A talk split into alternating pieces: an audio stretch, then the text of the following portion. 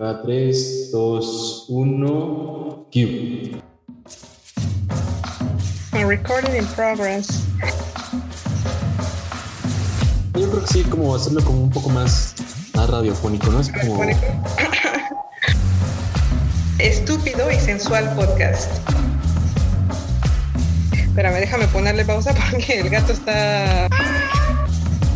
Espérame, ¿soy, soy el güey de las nieves? Eh, ok. Empiezo de nuevo. La, la, la, la, la. Bye. Bye. Ayer me iba a salir mi Zoom. no mames.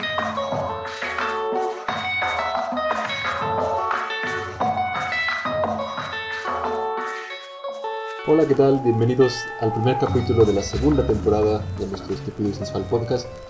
Estoy nuevamente acompañado por Zach desde Francia, soy Lalo desde México.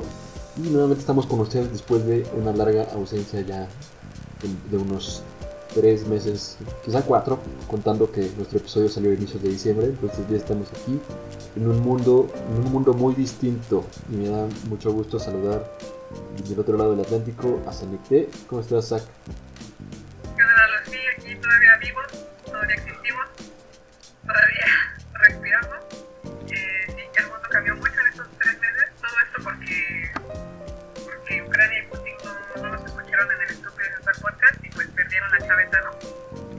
Estamos aquí para solucionar el mundo. Exactamente.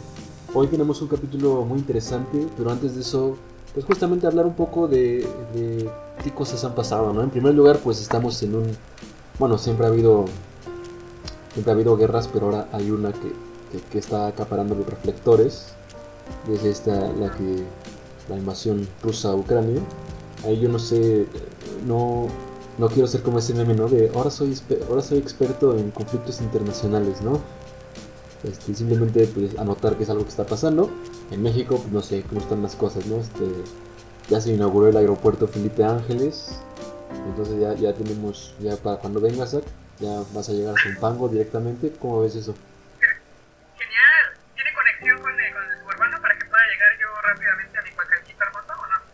Sí, se supone que todavía no está, pero se supone que va a tener conexión del suburbano de Cuautitlán, ahí a, a Ojo de Agua, no, a Zumpango, directamente al tren suburbano y ahí te vas a echar tu tlayuda, vas a ir al Museo del Mamut, que yo quiero ir mañana, a ver, a ver si se me hace eh, ver al Museo del Mamut, a ver qué tal. Entonces, este, veremos qué onda. A dejar panfletos para que visiten el Museo del Mamut de Pacalco. Ándale, sí cierto, así este, vas a botear al Museo del Mamut de, de ahí de Tecama para, para que visiten nuestro mamut. Muy cierto, muy cierto. Así es, así es. ¿Y cómo está todo por allá, Zach? Pues fíjate que, que acá en las Europas, en las Francias, las cosas han estado muy agitadas, porque obviamente la proximidad geográfica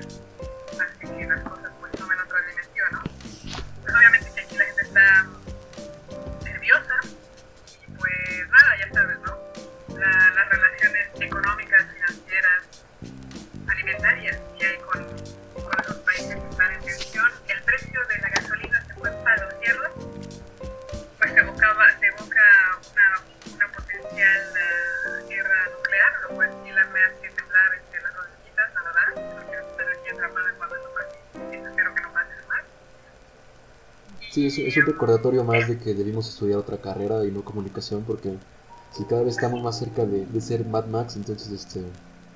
o- No vamos a ¿qué, servir de nada. qué- qué- qué más señales necesitamos, no? Pero, pero bueno, esperemos que los podcasters sí sean, imperio, ¿ves? sí, esperemos que los podcasters sí sean necesarios en ese mundo posapocalíptico, ¿no? Así este... Así es. tenemos otra, otra opción. En fin, como es abril, estamos aquí para hablar del Día del Niño. Así nomás. ¿No, Zach?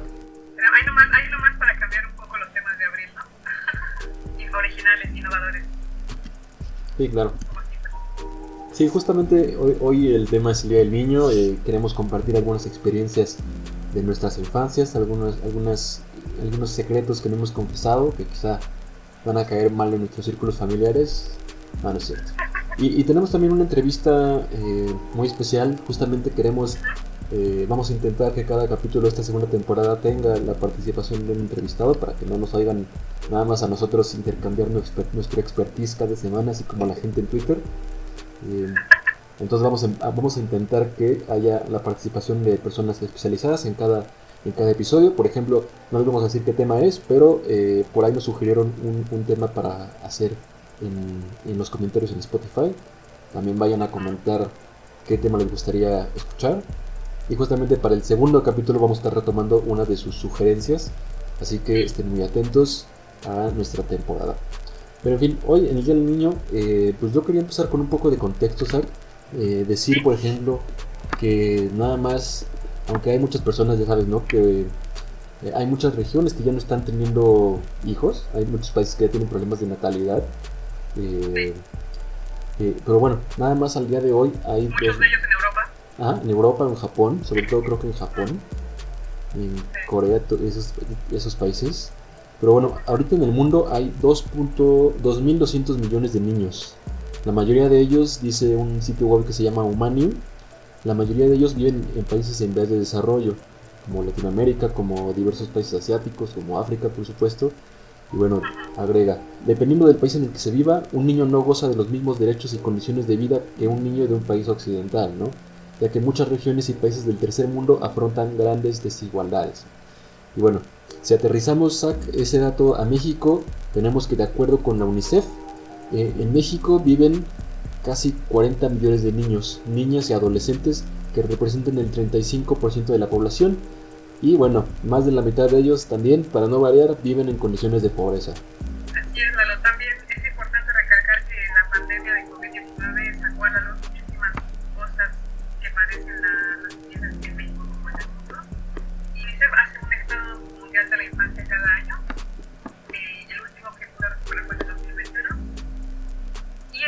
a la salud mental. Porque como sabes, bueno, las clases se suspendieron en,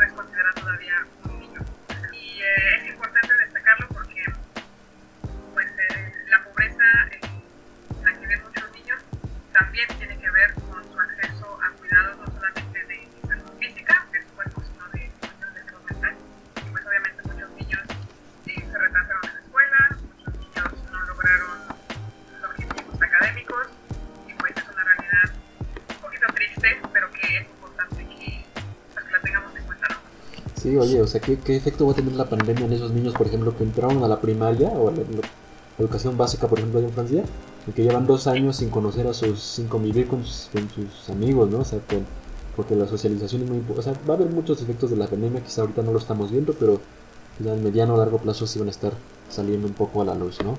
Antes de cambiar el, el, el chip, porque pues, estos datos pues, son un poco eh, desoladores, la verdad. Eh, la verdad, yo, otros datos que no me enorgullece nada decir de México es, por ejemplo, el primer lugar en obesidad infantil a nivel mundial. O sea, eh, ese es un problema grave de salud y no veo, no veo cómo eh, se estén tomando medidas. Bueno, hay un comercial un poco del el equipo de la salud, algo así que ponen unos frutitas a jugar fútbol contra la comida chatarra. Pero no, no, no, ve, no sé, no veo, una, no veo una campaña de fondo que,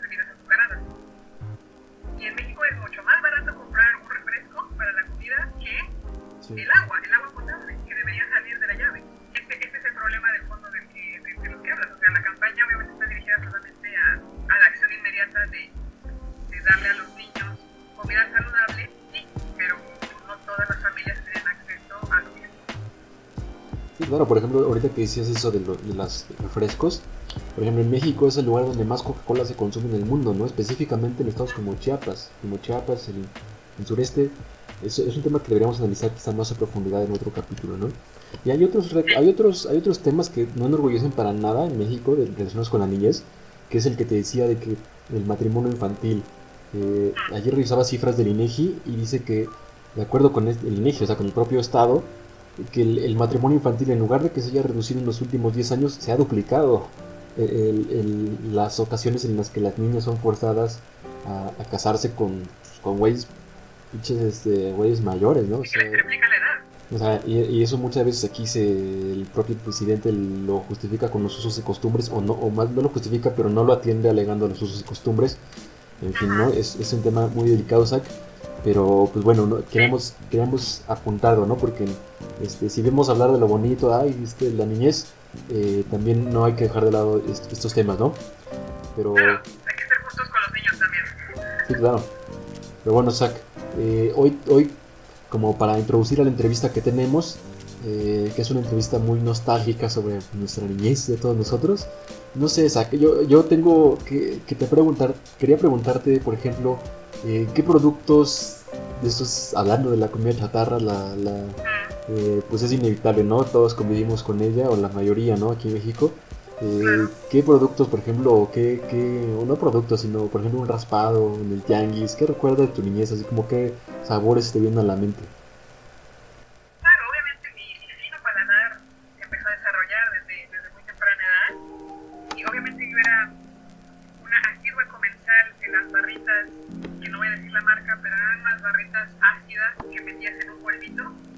Y después te metías a la boca y hacía así.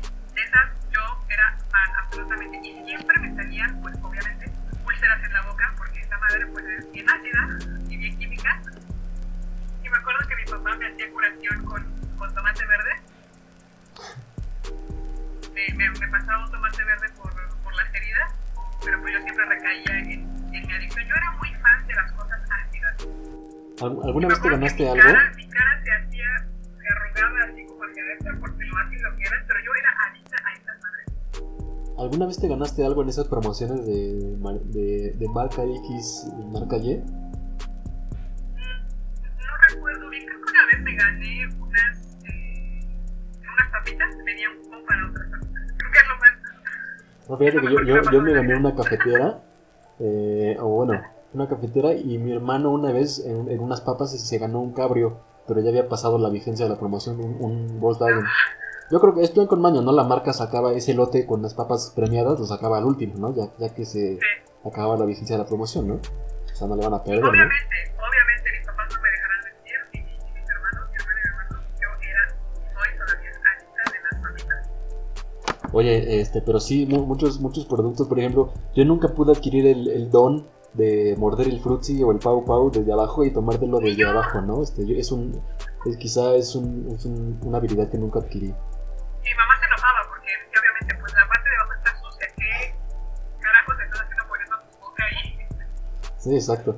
Oye, oye, y el momento peliagudo de- del, del capítulo, ¿a- ¿alguna travesura de niño que, que mantengas, eh, que mantengas hasta este momento inconfesa?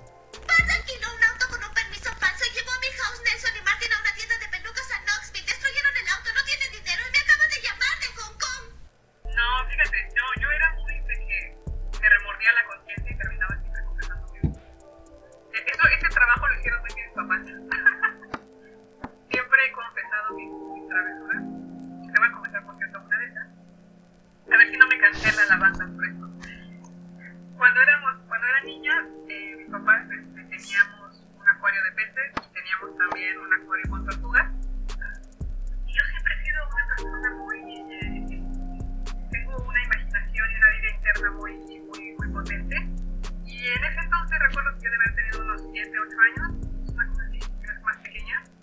Y una de las cuestiones eh, primordiales del ser humano estaba ah, deambulando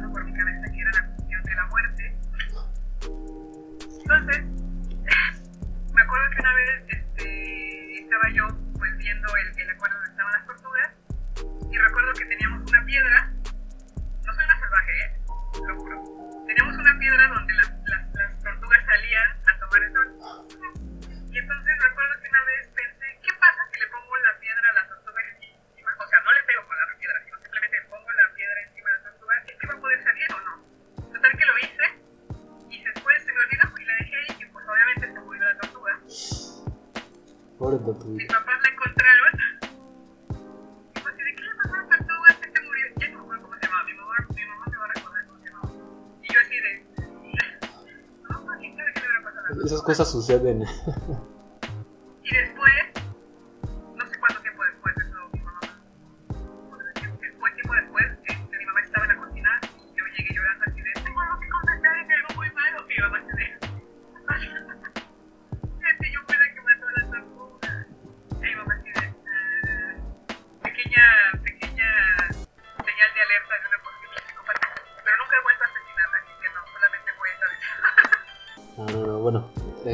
descanse, ¿no? La, la tortuguita.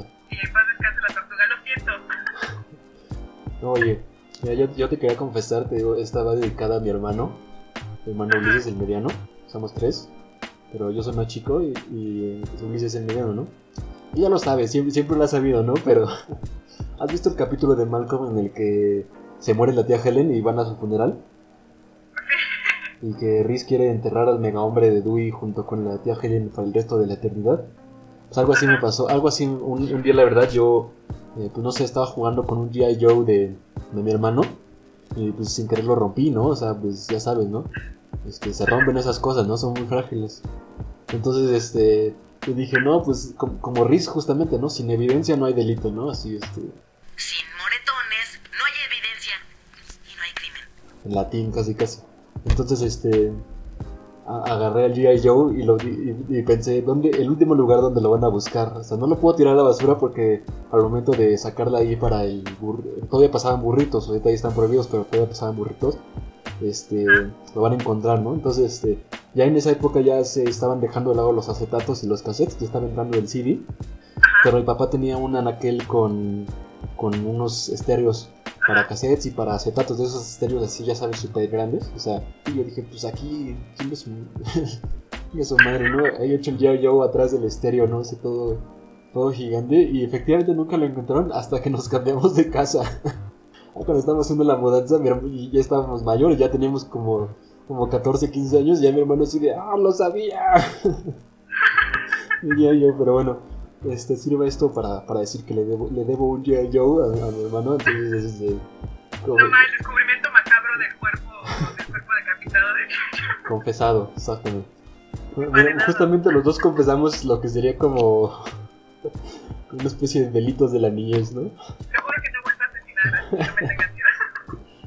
Todo, todo esto que venimos hablando viene a colación de, de lo que de la entrevista que hemos mencionado, que es una entrevista muy interesante que tuvimos con Andrés Escobedo.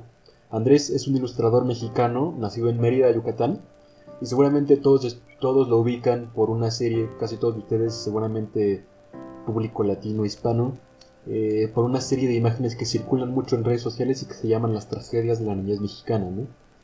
Entonces, este es nuestro invitado de hoy, Zach.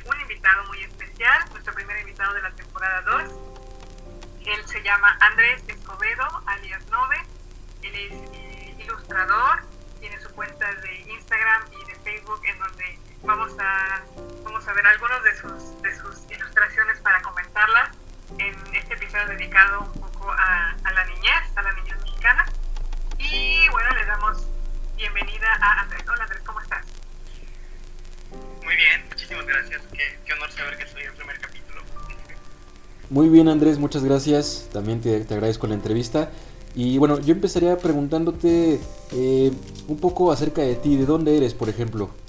Eh, yo soy de Mérida, Yucatán, nací en el 94 y bueno, aquí he estado, realmente Mérida es donde, donde vivo actualmente con mi, con mi prometida. Oye, ¿y Nove es tu, es tu tag o, o cómo, o cómo llegaste a ese, a ese, digamos por así decirlo, eh, seudónimo, nombre artístico?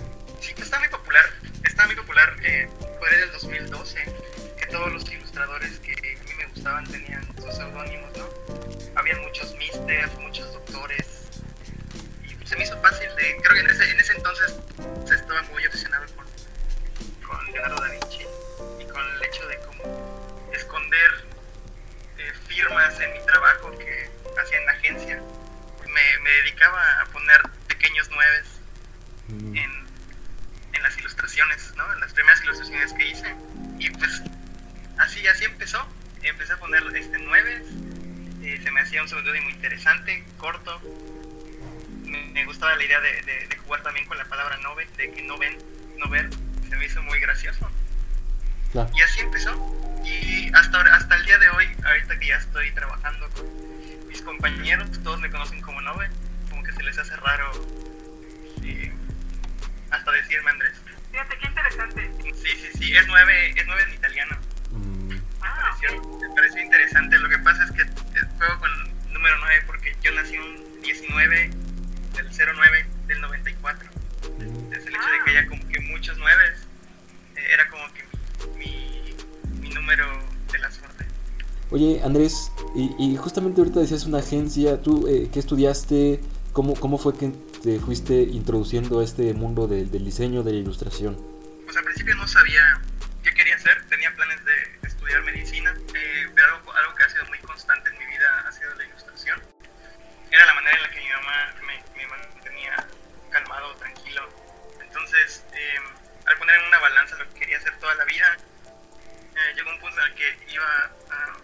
pensaba todos los requisitos para, para entrar a medicina. Eh, y mi mamá me dijo, pues no, no tienes por qué dejar la ilustración, simplemente puedes dibujar en tu consultorio, ¿no? Y no me pareció una muy buena idea. Eh, pero también no sabía, no sabía que, que yo podía hacer una carrera de, de ilustración. A mí siempre me han gustado las caricaturas. De las primeras caricaturas que me, que me inspiraron mucho fue Esponja. Era muy fan de Pero pues no sabía realmente qué, qué, qué- qué debía estudiar. Eh, intenté estudiar diseño gráfico, pero no, no tampoco era lo que, lo que yo quería y al final estudié en la UTM, Universidad Tecnológica Metropolitana, eh, la carrera de diseño, diseño y animación digital, donde tuve un año de, de ilustración digital. Hasta ese punto no sabía, yo tenía 10 no, 17 años y yo no sabía que, que las ilustraciones se hacían a computadora, pensé que todo lo hacían a mano y hasta ese punto eh, utilizaba materiales eh, como la, la tinta, eh, ahí le hacía un poco al óleo, a la acuarela, también por influencia de mi mamá porque le gustaba mucho pintar al óleo. Esta, esa primera, ese primer acercamiento a, a la pintura y a la ilustración. Y ya de ahí, eh, con ese año nada más, con ese como semestre que tuve de, de ilustración digital, decidí que tenía que aprender más y pues ha sido un camino bastante largo. Yo empecé, desde el 2012 estoy, estoy ilustrando eh, digitalmente y pues hasta el día de hoy eso, eso he hecho. Actualmente soy concept artist. Eh, estoy trabajando dos producciones grandes. Entonces ha sido un largo camino. Gracias a, a tragedias mexicanas también he podido lograr ¿no? el, trabajando en proyectos que a mí me gustan. Eh, justamente ac- mm, acabas de decir que tú empezaste a dibujar de muy pequeño, eh, pues como dices, porque te- tu mamá te ponía ahí para que entretuvieras, me imagino. Eh, te quería preguntar, ¿cuándo tú creas esta serie de tragedias, tragedias de la niñez mexicana? Y si tú te ves, ¿son a brevas de tus propias ex- experiencias en, en esta serie? Sí, la mayoría, la mayoría sí.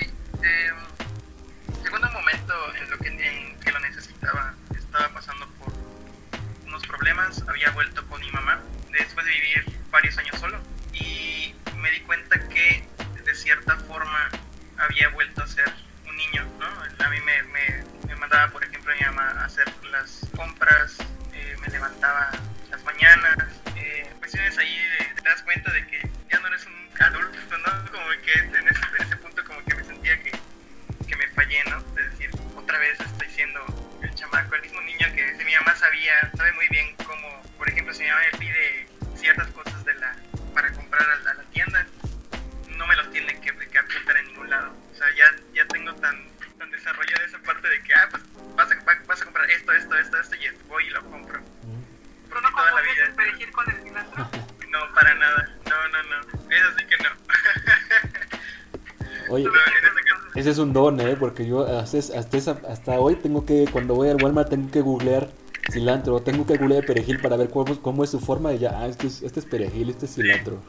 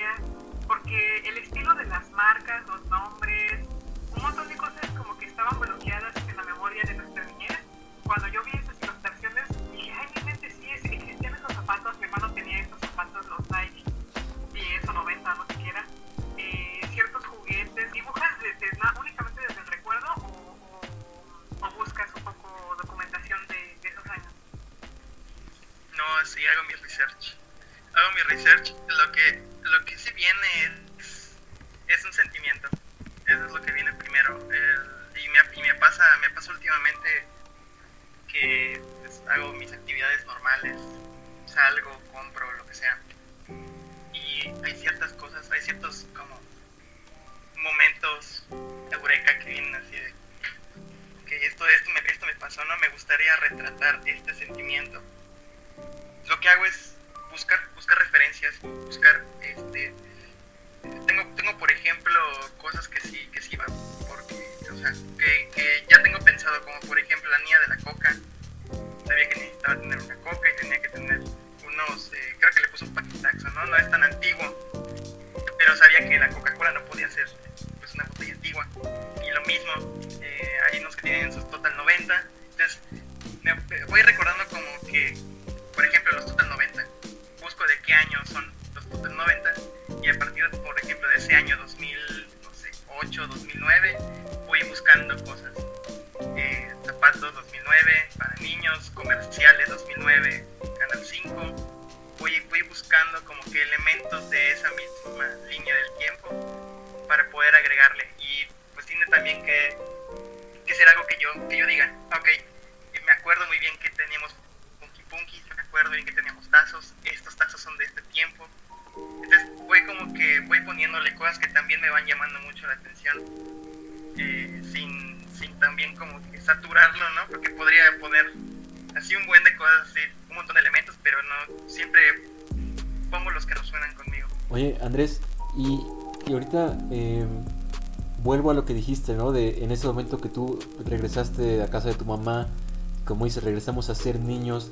Y ahorita estaba viendo tu ilustración, esta ilustración de la caja de galletas, bueno, de la lata de, de galletas que todos los mexicanos, y también preguntarte, porque creo que eso es universal en México, porque aquí en el Estado de México, donde soy yo, y tú eres de, de ahí de la península, o sea, es de ley que, que la caja de, de galletas tiene listones, ¿no? O sea, no, pues te comes las galletas y después de listones.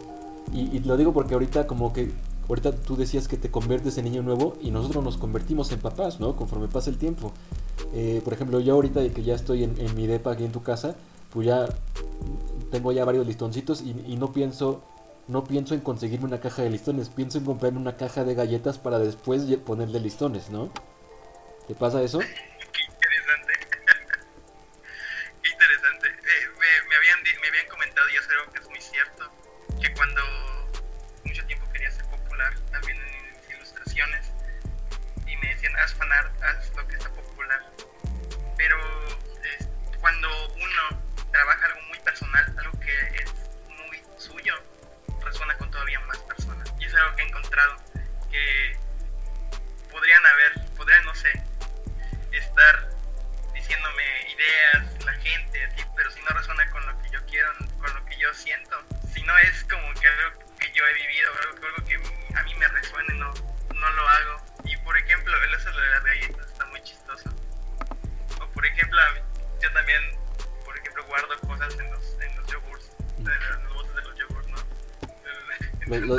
Frijoles, ¿no? En, en el helado. Ajá, los frijoles o el hielo, por ejemplo, cosillas así. Es que para qué gastar en un topper cuando está en la, el recipiente de plástico ya ahí.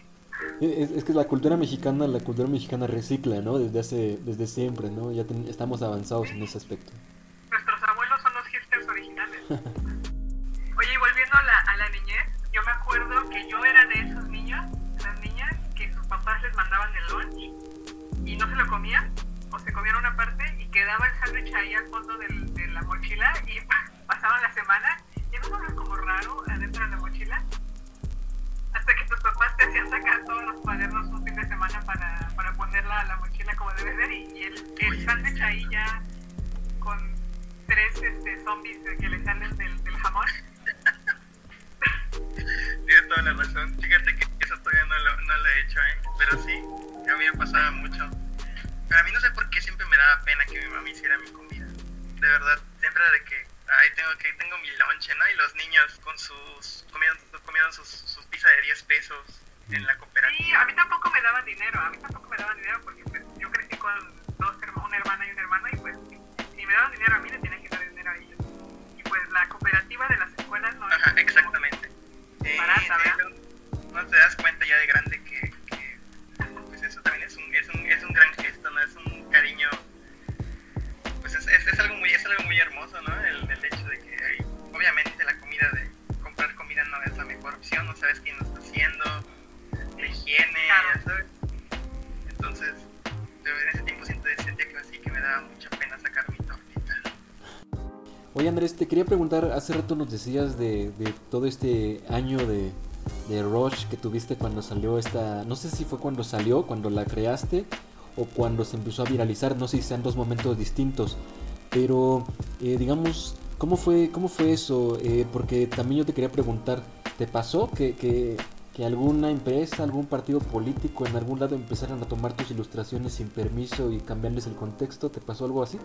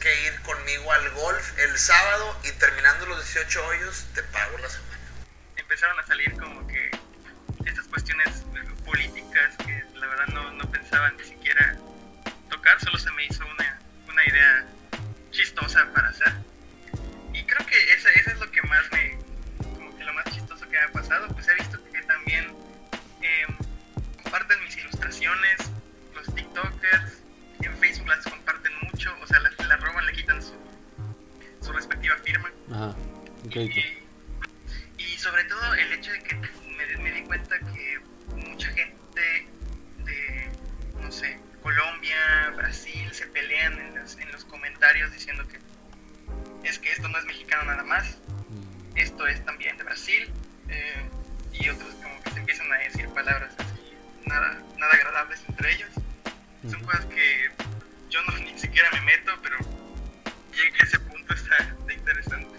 Sí, justamente yo te iba a preguntar, tenía un, eh, aquí, ahorita que me dices que sean estos debates, porque yo los comentarios que he visto a, a tu obra, a, a tu- a tus artes en Instagram, son puros comentarios, digamos, positivos. Eh, pues las redes sociales son a veces espacios muy tóxicos, muy donde la gente va a pelearse y decirte, de- decirse de todo. Y, digamos, lo, que- lo que tú haces eh, con esta serie en específico de Tragedia de la Niñez, pues es inyectar, eh, como decías, conectar con experiencias que son comunes para todos, ¿no? O sea, son contenidos que despiertan, por así decirlo, buenos recuerdos en las personas, ¿no? O sea, ¿qué, qué sientes tú de, de realizar esta labor, eh, de conectar con la gente, de muchísimos lugares. Es bien bonito los mensajes que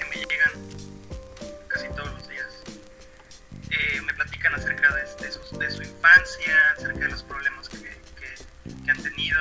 Los comentarios, efectivamente, los comentarios en, Instagram son menos agresivos, pero en Facebook, eh, donde tengo como la mayor cantidad de seguidores, eh, es imposible controlar algo ahí, ¿no? Son, son muchísimos.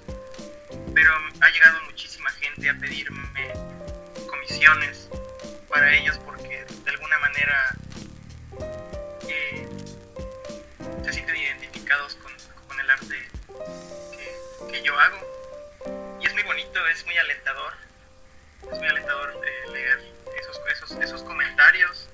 Sí me paso de vez en cuando. Tengo una carpeta cuando me siento mal cuando me siento triste, hay una carpeta que tengo donde hay comentarios muy bonitos que les hago screenshot y los leo. Y también me da, me da el boost para, para seguir ilustrando. Justo ahorita que, que, que hablas sobre pues estos temas que son un poco universales, pero que al mismo tiempo le hablan a la experiencia personal de, de cada uno, porque bueno, yo, eh, yo conocí tu arte por esa, esa serie y me identifiqué en muchas, pero en otras no. En otras no, porque siento que son muy propias a los niños de Yucatán, por ejemplo, o a los niños de, de, de la península, porque por ejemplo a mí nunca me pasó que me caí de la hamaca. Entonces yo quería preguntarte, ¿cómo, cómo es ser niño en, en Yucatán? ¿Cómo qué, ¿Qué cosas crees tú que son propias de la niñez de Yucatán? Contrariamente, por ejemplo, Lalo y yo somos niños del Estado de México, ni siquiera somos niños chilangos, somos niños del Estado de México, somos niños de la periferia, porque para mí, por ejemplo, cuando íbamos al Distrito Federal era así como una super excursión de una hora y media, me acuerdo que hasta me daban náuseas en el coche porque de, de- de oler el aire contaminado de la Ciudad de México en comparación al Estado de México, cuando no está tan contaminado. Niñez en, en Yucatán o en Mérida específicamente crees que son más eh, simbólicas de todos los niños que nos Se juega mucho con la hamaca aquí, hacemos a nuestros hermanitos, ¿no? Y siempre pasa algún accidente, eh, que se cae algún niño, se, ahí se descalabra el niño, ¿no? Eh, ahí tienes que llevar al hospital, ha pasado eso muchas veces, me ha pasado a mí también, que también la hamaca límite de, peso por la, de, la, de, la, de los niños o los, adultos que igual la van desgastando. Eh, ahí, toma- aquí tomamos mucha Coca-Cola por el calor.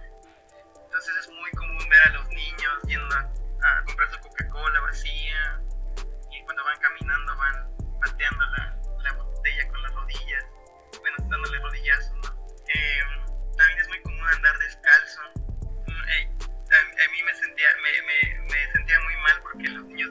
donde vivía iban descalzos y en el calor de Mérida pues obviamente salen callos, ¿no? Y llega un punto en el que ya no te duele estar pisando piedras y yo de plano pues no podía, y yo quería tener ese superpoder de, de poder correr con las piedras descalzo. Yo creo que ese es uno, también hay muchos tolocs, ¿no? De repente das un susto caminando por cualquier parte de Mérida y sale corriendo un toloc.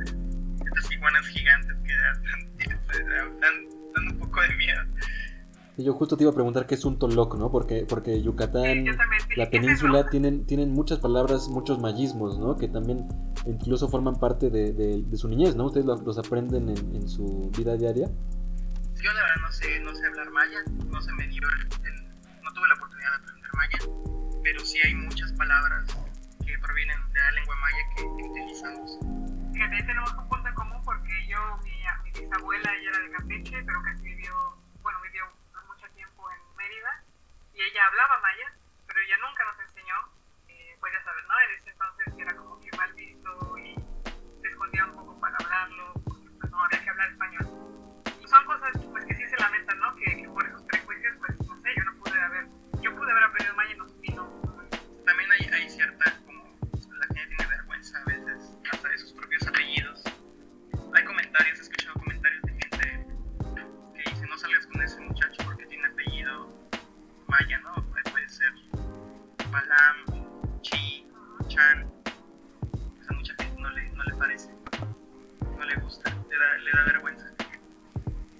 lamentable.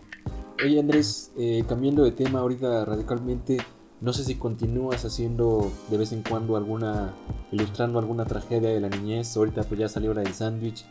¿En qué proyectos tienes ahorita en puerta?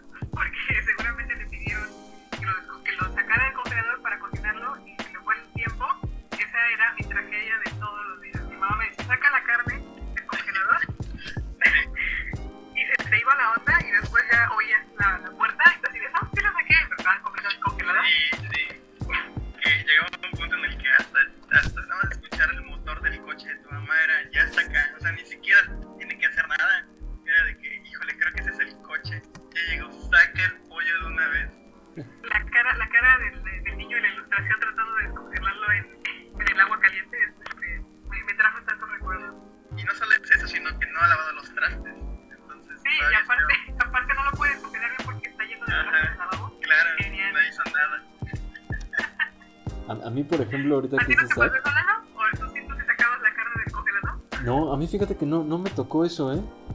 Me, me tocó, te digo, lo, lo, del pollito de colores. Yo creo que mi hermano compró uno en algún momento.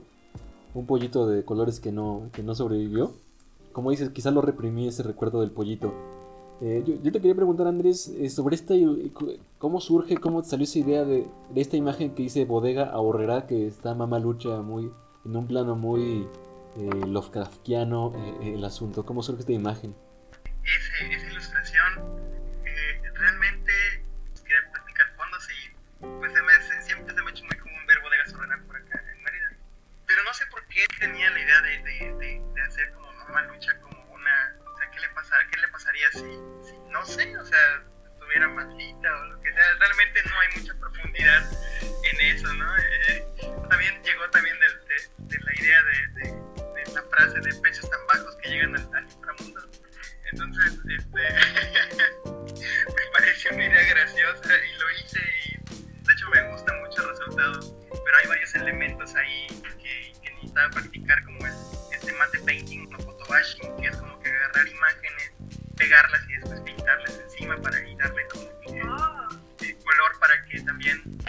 el hecho de también de pintar todo eso es, es, una locura, ¿no? El, e, esta es una imagen que encontré en internet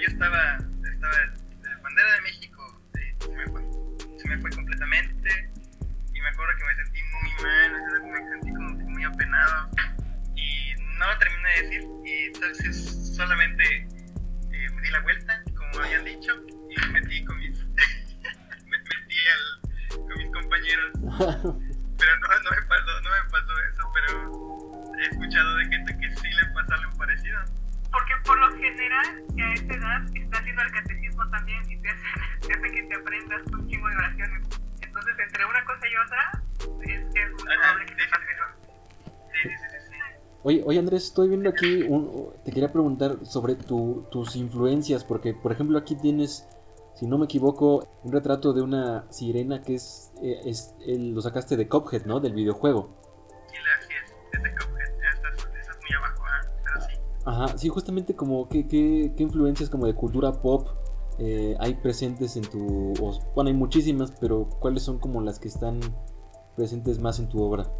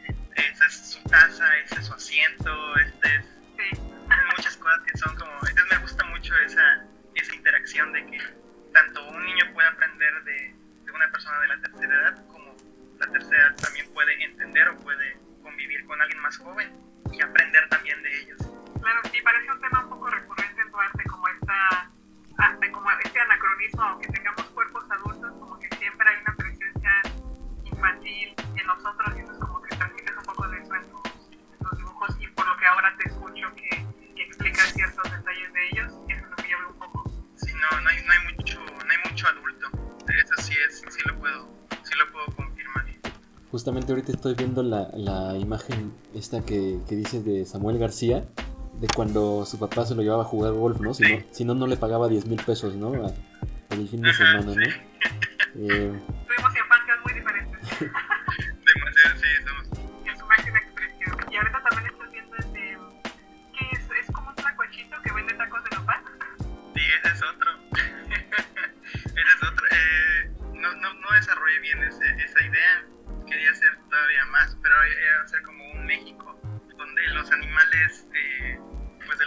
iban a ser las personas, pues cada quien iba a tener ahí su, chamba. Oye Andrés, pues muchísimas gracias ¿eh? por, por toda esta oportunidad que nos brindas de convivir un ratito, de charlar, más que entrevistar, pues charlar los tres.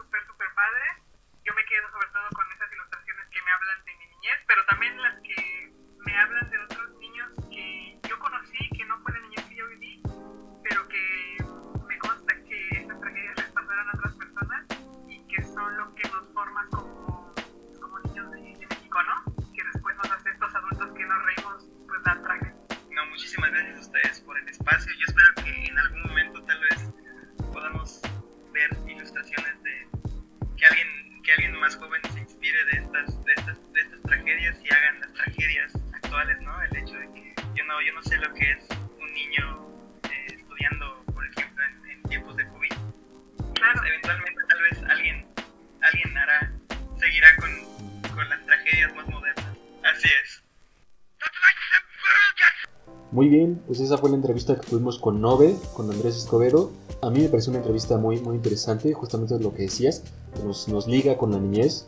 En primer lugar, quiero agradecer a Andrés porque fue la primera entrevista que él dio en mucho tiempo porque cuando salió todo este tema de las tragedias mexicanas, toda esta serie cuando la publicó, pues empezó a llamar mucho la atención de los periódicos a nivel nacional y latinoamericano, yo creo que internacional. Entonces estuvieron atosigando al pobre Andrés, este, yo creo que nos decía que sentía como los actores de Hollywood, ¿no? Cuando van a hacer promoción de sus películas, que tienen que contestar la misma pregunta a 80 periodistas en el mismo día, ¿no? Francamente se sentía atosigado y yo espero que, esta entrevista no haya sido, haya sido un bonito ejercicio para él, ¿no? Después de, después de un año, como nos dijo, que no haya sido tan incómodo como... ¿Has visto la entrevista que le hacen a Jake Lloyd? Es el niño que le hace de Anakin Skywalker en el episodio 1. Ah, creo que una vez me la mandaste, pero no me acuerdo bien. Bueno, si buscan entrevistas incómodas, ¿Por qué esta película El Rito? Yeah. Why this film? Why the Rito? busquen las entrevistas que le han hecho a Jake Lloyd. Es en, saliéndonos un poco del tema, pues el chavo pues, se, se retiró de la actuación después del episodio 1 porque no aguan, pues, sufrió mucho bullying. Y, y todavía, o sea, él odia, no sé si odia, pero él no le gusta hablar mucho del tema Star Wars por todo lo que significó negativamente en su vida. La mayoría de las entrevistas que le hacen son sobre Star Wars, entonces es muy incómodo para él, yo creo, dar entrevistas, ¿no? Y hay una con un Y tipo... ese es otro tema, Lalo. Niños celebridades que terminaron muy mal de adultos por todo Ah, lo sí, que sí, la sí. fama conlleva. Sí, sí, sí, ayer, ayer vi un documental sobre eh, Char- digo, Marilyn Manson, por cierto, este cancelado el tipo. Y sí, tienes razón, las, los, los niños actores, creo que son, eh, no sé si debería, en mi opinión, debería regularse o, estar más con más reglas el hecho de que, un niño pueda actuar o porque muchas veces esa industria hollywoodense, lo veía ayer en este documental, que se llama Phoenix Rising, creo. Eh, el, Hollywood, la industria les destruye la infancia, les destruye la vida porque lo- los introducen a un mundo de, pues, de adultos, un mundo donde pues, son proclives a mucho abuso, ¿no? Entonces, este, ahí lo dejamos, ¿no? También como es, es otro tema de- de- que atraviesa la niñez, ¿no? Pero bueno, todo esto, pues gracias a Nove por la, por la entrevista. Y muchas gracias. A, a mí, a mí, me, a mí, bueno, nada más para concluir con, con, con lo de Nove, a mí justamente yo me quedo con eso que él decía, ¿no? La buena vibra que, que su obra mete a las redes sociales, ¿no? A- y la buena vibra que él tiene, que él se retroalimenta de esa buena vibra, ¿no? Nos decía que él tiene esta carpeta donde cuando se siente un poco, un poco bajo, un poco decaído, este, él, él vuelve esta carpeta con los comentarios en buena onda que, que le han hecho llegar sobre sus ilustraciones. Entonces él se retroalimenta de, pues digamos, de este espíritu eh, pues, positivo, ¿no? Bueno, sonó muy, to- muy Toño Esquinca eso, este, pero bueno, de esta buena vibra, ¿no? Este, y, y así se combate todo el hate que hay mucho en redes sociales, ¿no? O sea,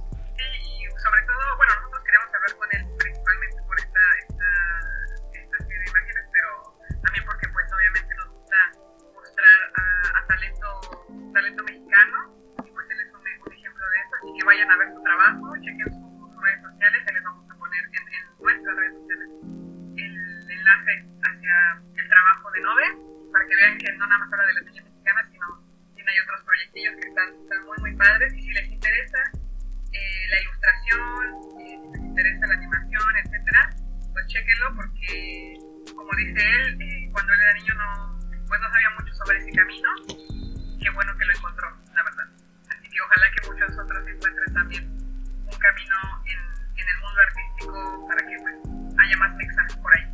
ahí.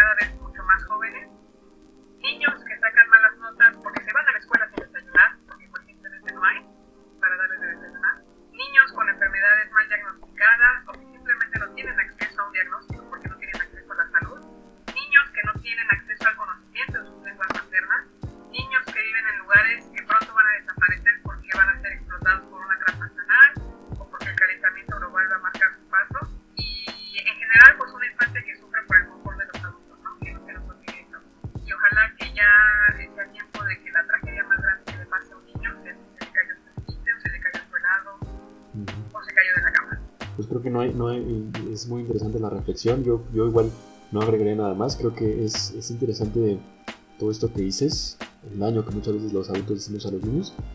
Eh, en fin, yo también os dejo con tus palabras, que me gustaron mucho. Y pues bueno, vamos cerrando. Yo agradezco mucho a, a toda la gente que está de nuevo aquí con, con nosotros. Quédense, se va a poner bueno. Vamos, eh, son temas muy variados los de los, los capítulos que vienen, así que estén atentos al estúpido y sensual podcast.